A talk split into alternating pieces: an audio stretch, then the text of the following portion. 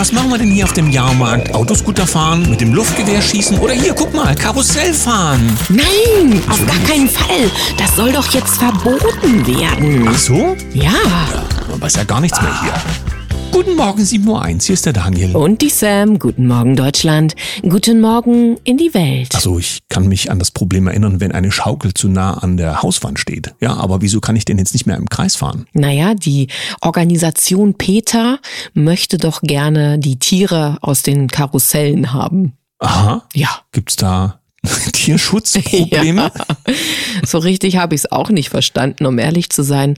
Aber vielleicht, wenn man da etwas tiefer geht, hat es ja auch psychologische Hintergründe, oder? Ja, oder es gibt einfach auch Schutzbestimmungen für Plastepferde und Na ihre komm, Haltung. wenn du den Kindern auch noch diese Plastiktiere wegnimmst, dann äh, wird's doch schon ganz komisch. So diese Verbindung zu all dem, was so Kindersherzen erfreut.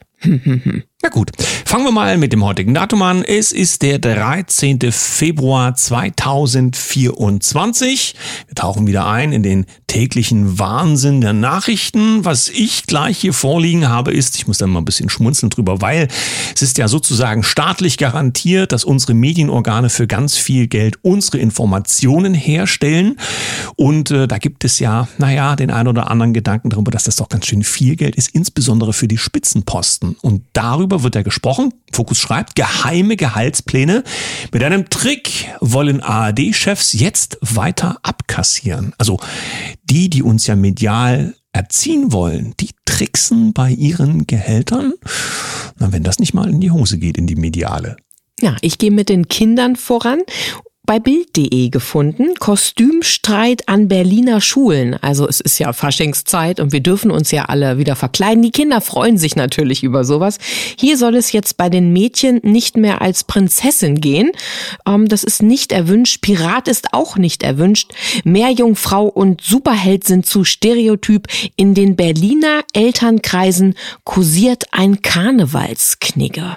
Dazu gibt's dann die Empfehlung, dass man sich als äh, Indianer ist ja sowieso raus, das weißt du schon, noch vom letzten Jahr, ne? Als Waldelfe oder als Fee mit Pfeil und Bogen äh, auf den Weg machen kann. Ich weiß nicht so richtig, Kompliziert. dass nicht auch diskriminierend ist. Wissen die Kinder das dann alles, was sie dürfen und was sie nicht dürfen und vor allen Dingen warum? Ich meine, Karneval ist ja auch. Na, Mama und Papa Kleinen. müssen da vorher was studieren, damit sie mitkommen. Ach, guck an. Jetzt gibt's einen neuen Begriff, aufpassen. Panzerkanzler. Hey, Ja, fast ein Zungenbrecher. Besuch bei Rheinmetall. Hier wird Scholz zum Panzerkanzler. Bundeskanzler Olaf Scholz kam zum Spatenstich für das neue Rheinmetallwerk im Heidedorf Unterlüß. Der Besuch zeigt die Zeitenwende des SPD-Politikers. Erst gab's ja Klimawende. Zeitenwende war ja auch ein politisches Schlagwort für die Politik, die daherkommt. Wozu das alles jetzt gebraucht wird, wissen wir ja. Und Gott sei Dank, wir sind ja sehr glücklich drüber, hält ja der Russe so lange die Füße still, bis Deutschland kriegsfähig aufgerüstet hat in ein paar Jahren. Und dann schauen wir mal weiter, oder? Wie stellen wir uns das vor? Ich möchte im Karneval bleiben. Aha. Auch wieder bei Bild gefunden, das ist das Blackfacing und ganz witzig. What? Ja, ja, obwohl so witzig soll es ja gar nicht sein. Also Blackfacing und Rassismus bei Faschingsumzug in Sachsen. Alle Jahre wieder sorgen die Faschingsumzüge in Bad Schandau, Sachsen, für einen Eklat. Diesmal mit dem sogenannten Blackfacing. Ach. Ja, alle angemalt als, was darf ich denn jetzt sagen? Mohren geht nicht. Das N-Wort ist auch doof. Hm. Naja, egal, mach mal weiter, Daniel. Budapest, Ungarns Staatspräsidentin tritt wegen Pädophilie-Skandal zurück. Katalin Novak hat einen Mann begnadigt, der in einem Missbrauchsfall verurteilt worden war. Ungarns Präsidentin und so weiter sah sich deshalb massiver Kritik ausgesetzt. Jetzt ist sie zurückgetreten und gab eine Erklärung ab. Ist ja spannend, wie zu diesem Thema es immer wieder ähm, ja, durchbricht, dass man doch mal relativ kulant damit umgeht oder in der Entwicklung, ja, dass man eher schaut, dass man da Probleme in der Verfolgung abbaut, obwohl doch viele Menschen viele Jahre jetzt warnen und äh, auch Hollywood-Filme gezeigt haben, dass dieses Problem größer ist, als man sich das vorstellen mag und in politische Kreise hineinreicht, von dem man das gar nicht denken kann. Apollo News. Staatsschutz ermittelt nach Brandanschlag auf Bauern. 500.000 Euro Schaden. Wie die Polizei gegenüber Apollo News bestätigt, ermittelt nach einem Brand eines Agrarbetriebes im Erzgebirge der Staatsschutz.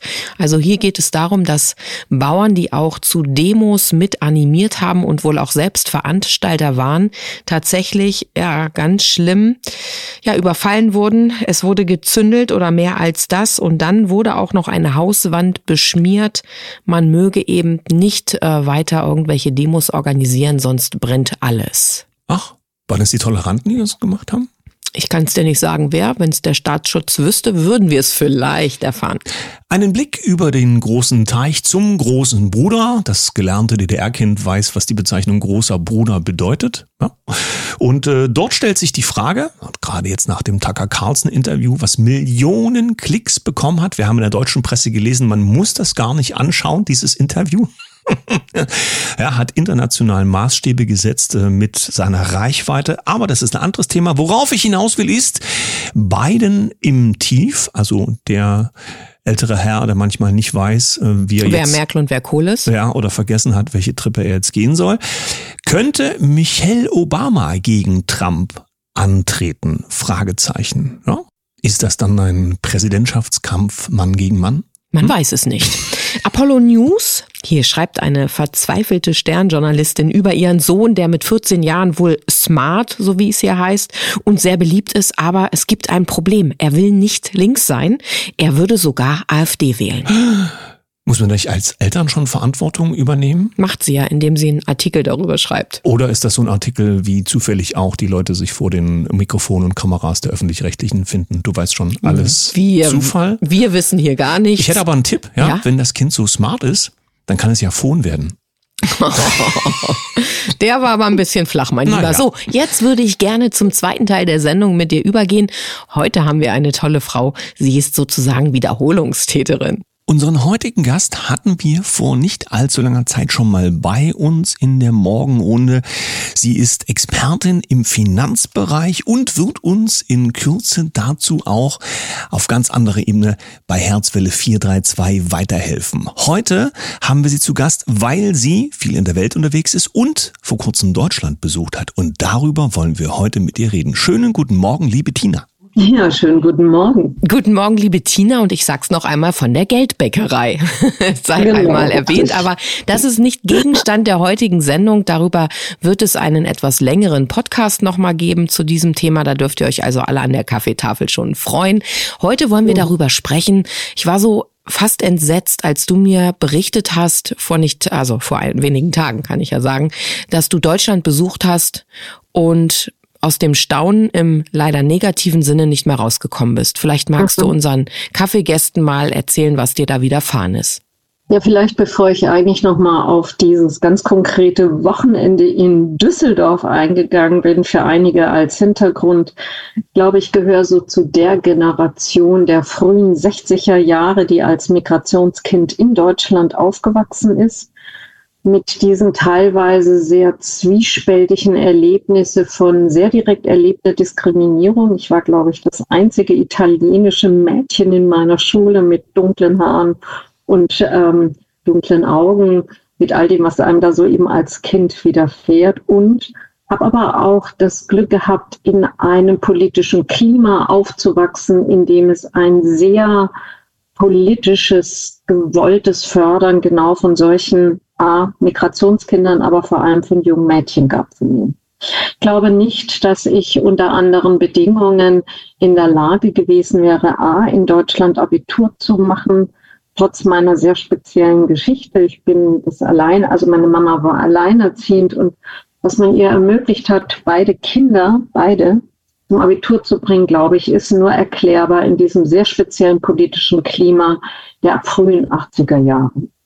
Ich habe mhm. in Deutschland studiert ähm, und auch da mit großer Förderung der Stiftung des deutschen Volkes, mit einem sehr, sehr gut ausgestatteten Stipendium meine allererste akademische Karriere gestartet.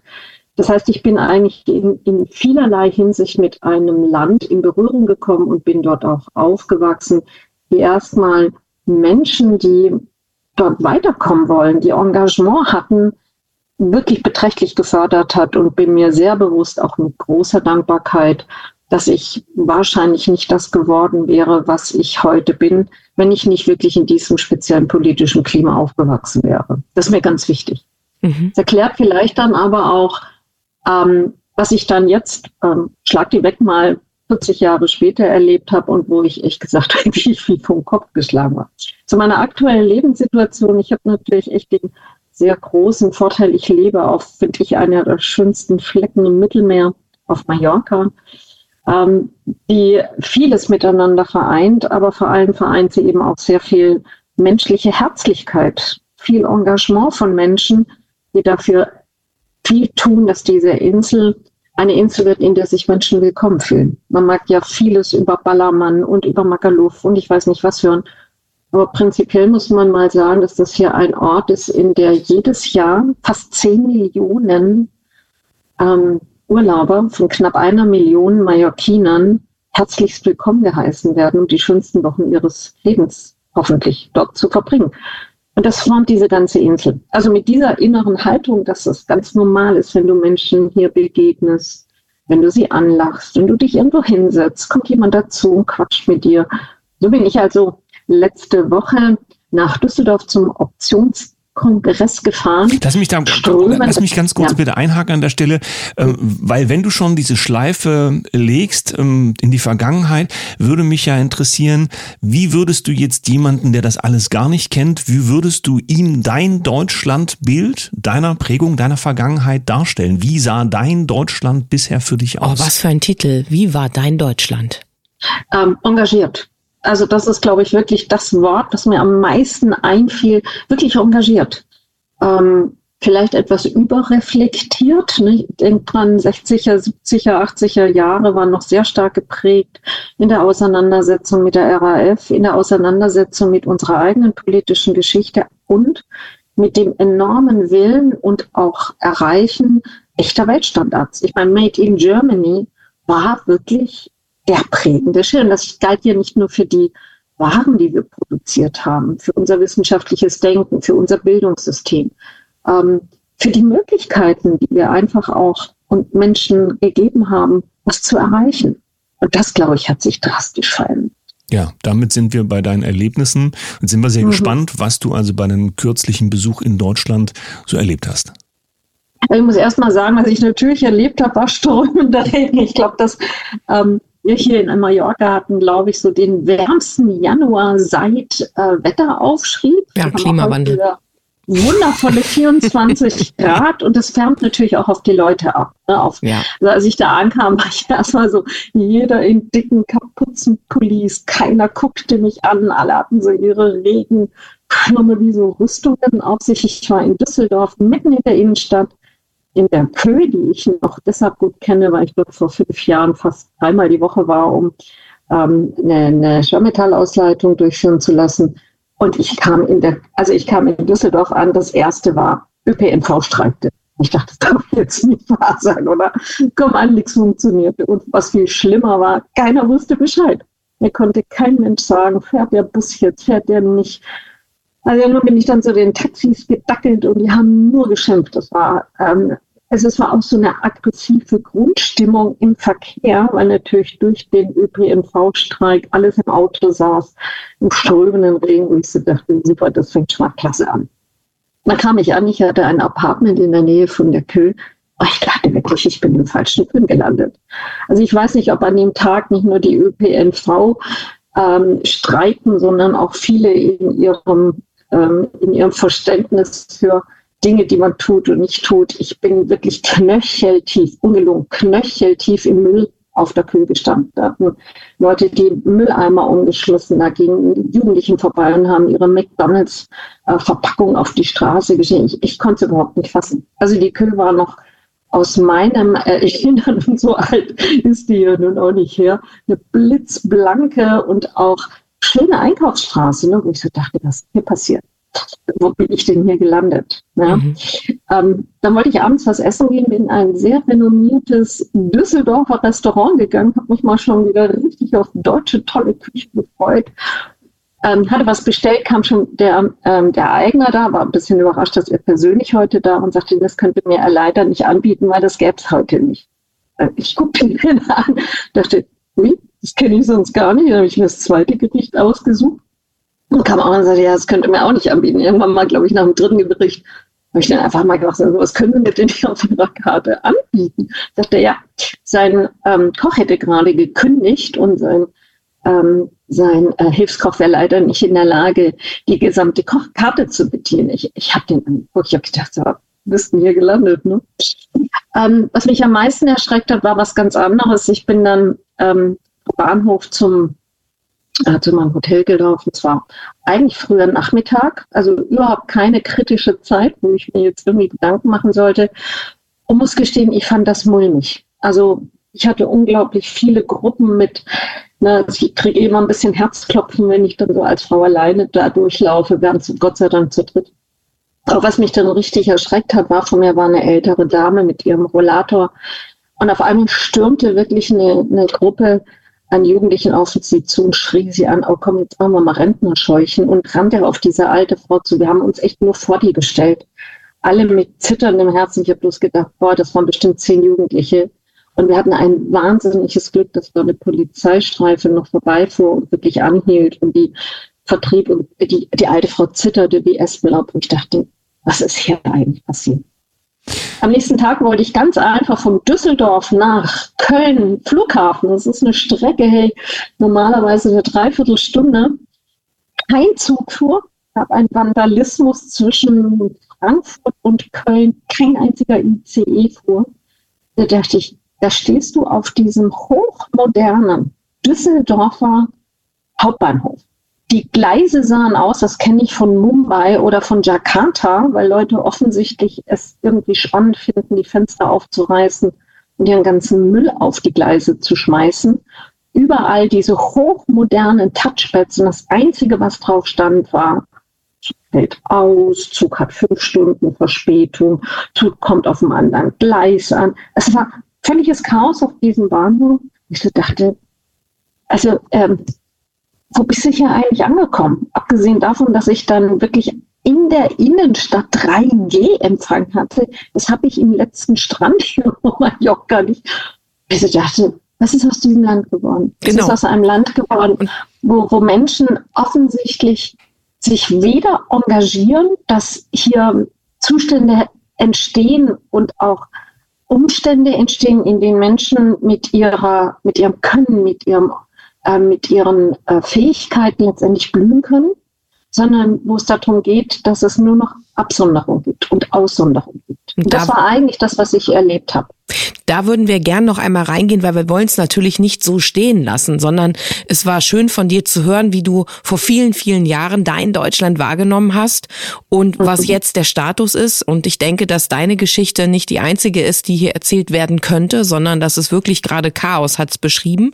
Wir haben Chaos im Land. Aber die große Frage, die wir ja sowieso immer stellen, denn wir sind lösungsorientiert, wir sind Menschen mit äh, dem freudvollen Gedanken, was können wir denn jetzt tun? Und du bist ja letztlich auch, ich sag mal, ein Stück weit eine Frau, die sich schon für andere Länder auch auf den Weg gemacht hat, Lösen, Lösungen zu kreieren. Und auch dein berufliches Feld, was du alles schon mhm. äh, belegt hast, ist ja prädestiniert dafür, auch Lösungen aufzuzeigen. Darum einfach meine ganz schlichte Frage an dich. Was ist denn die Lösung für unser schönes Land? Also wenn ich sie hätte, würde ich nicht auf dem Stuhl sitzen, sondern wäre wahrscheinlich wirklich auch in die Politik gegangen. Aber ich kann dir mal sagen, was mir deutlich auffällt, und das ist schlicht und ergreifend das fehlende Engagement, die fehlende Zugehörigkeit. Ähm, ich war erschreckt, das hat mich auch also echt richtig betroffen gemacht. Ich war ja auf dem Optionskongress, das heißt, da wo Menschen ihre finanzielle Zukunft in die Hand nehmen wollen. Und ich würde mal sagen, von jedem habe ich das Wort Auswanderung gehört. Mhm. Also auch sicher sehr stark bedingt durch unser Steuer, durch das deutsche Steuersystem, was es Menschen ganz schlecht ermöglicht, zurzeit wirklich aktiv an der Börse auch zu sein und damit ihre Altersvorsorge zu sichern, dachte ich, boah, das sind so viele kluge Köpfe und so viele sprechen über Auswanderung. Hätte ich da einen Stand hingestellt, zwecks Auswanderung, ich glaube, ich hätte mich vor Zustrom gar nicht retten können. Weil das hat mich eigentlich von allem ja. am betroffensten gemacht. Und die Frage wäre eher gewesen, was brauchen diese Menschen, um drin zu bleiben? Also was hätte es denn gebraucht, damit die sagen, ähm, ich darf hier an, ich darf mich hier verwirklichen, ich darf hier Engagement zeigen, ich kann hier in die Unterstützung gehen, ich kann hier ins Vorwärtsstreben gehen und werde dafür nicht bestraft. Ich denke, das ist eigentlich das entscheidende Thema. Ähm, ich, ich würde mal sagen, als ganz groß, ich bin jetzt vorsichtig, aber als ganz großen Unterschied zwischen dem, was ich auch in der Schweiz, wo ich ja auch formal lebe, und dem, was ich in Deutschland erlebe, ist, dass dieses Menschen darin zu bestärken, sich mit ihren Stärken einzubringen, statt ihnen, sobald sie den Kopf aus der Masse rausstecken, auch sie abzuhacken. Menschen, die mit ihrem Denken auch Dinge voranbringen wollen, statt zu sagen, du bist per se Querdenker, weil du anders denkst. Menschen zuzulassen, dass sie in ganz andere Arten von Initiativen gehen, um unser Land voranzubringen. Denk mal dran, ne, so 80er Jahre war die Zeit der Bürgerinitiativen. Wofür, gab's, wofür sind wir nicht alles auf die Straße gegangen? Ich kann es gar nicht fassen. Ich damals an die erste Steuererhebung denke, da waren zigtausende auf der Straße und haben für ihre Bürgerrechte ähm, demonstrieren. Naja, heute sind sie auf der Straße und äh, wenn du nicht für das Richtige in Häkchen auf der Straße bist, dann wird weder darüber berichtet in den Medien, noch wirst du, du gehst abends nach Hause, wenn du auf einer falschen Demo warst und dann ist der nächste Tag der einfach ja. der nächste Tag. Und wenn du aber für das Richtige auf die Straße gehst, na dann kannst du dich sicher wissen, dass zumindestens medial darüber berichtet wird und dass sich auch noch ein paar Prominente anschließen, die das dann ganz schön für sich auch auf den Titelseiten nutzen und so weiter und so weiter. Es ist ja gar nicht so einfach, wirklich Initiative zu ergreifen. Wir werden ja genau. schier gehindert, unsere Initiative zu zeigen. Ja, und ich, also die, dieses enorme Gefühl der Ohnmacht, ne, das hat mich wirklich, ob ich jetzt in der DB-Lounge war, der Mann mir ohnmächtig sagte, ich kann nichts tun, ob ich irgendwo diesen, äh, diesen Polizeibeamten, der diese alte Frau dann in Sicherheit dann gesagt hat, boah, wir können so wenig tun, da ich gedacht, was bräuchte es denn, dass Menschen sagen, ich kann hier ganz viel tun? Ich glaube, ja. das ist der ganz große Unterschied. Also ich meine, ich habe ja hier äh, Spanien in der, ähm, in der Corona-Zeit erlebt und ich fand es unfassbar bemerkenswert. Das Land hat einen wesentlich drastischeren äh, Lockdown erlebt. Das Land hat eine wirtschaftliche Katastrophe erlebt, die wir uns wahrscheinlich in Deutschland überhaupt nicht vorstellen können. Ich habe vor jedem Haus hier Tische erlebt, wo Lebensmittel standen, weil die Leute überhaupt nicht mehr wussten, wovon sie ernähr sich ernähren sollen. Ne? Wir hatten einfach in Spanien, haben wir bei weitem nicht dieses soziale Netz, was Menschen aufgefangen hat.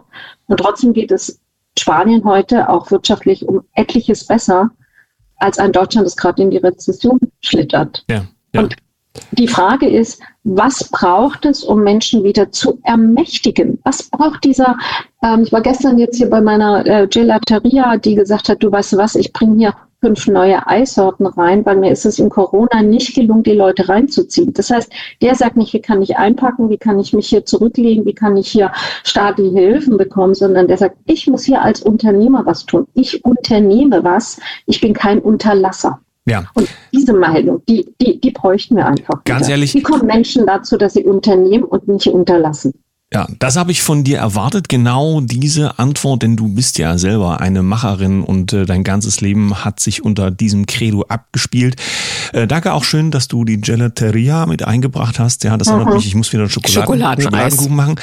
Ja, aber äh, am Ende ist es genau diese Frage, die wir auch in unsere Kommentarspalten hineinwerfen wollen. Was kann man tun? Das war deine Perspektive darauf. Wir hoffen, diesen Brotkrumen nehmen andere auch auf für die Diskussion. Sowas kann man in einer Morgensendung natürlich nicht abschließend besprechen, aber wir sind sehr dankbar für deine Impulse, A, für deine ähm, Berichte von, von deinen Erlebnissen und auch für deinen Energieimpuls dahingehend, dass die Menschen etwas tun sollen. Danke an dich, liebe Tina, und die Geldbäckerei. Genau, wir werden mehr von dir hören, denn es gibt einen längeren Podcast. Also wer mehr von dir, von deinen Inspirationen und den Impulsen, die du auch zum Thema Geld bringst, hören möchte, der sollte das einschalten. Und wir werden natürlich auch kritisch auf die Börse schauen, denn da gibt mhm. es ja auch das ein oder andere, was man doch mal tiefer betrachten sollte. Also es ist nicht alles nur Gold, was glänzt. In diesem Sinne, auch von mir ein Dankeschön und bis bald, liebe Tina. Dankeschön auch an euch. Wir sind gespannt auf eure Kommentare zu dem, was Tina beigetragen hat und vor allen Dingen, was in euren Köpfen ist. Was könnten Lösungen sein? Ja, und ihr könnt auch gerne nochmal schreiben, was ihr zum Thema Börse denkt, ob das vielleicht etwas ist, was euch total interessiert oder ihr lieber die Finger davon lassen würdet. Ich schicke jetzt ein Lächeln in die Runde, Daniel. Wir wünschen euch einen wunderschönen Tag. Bis morgen. Tschüss. Tschüss.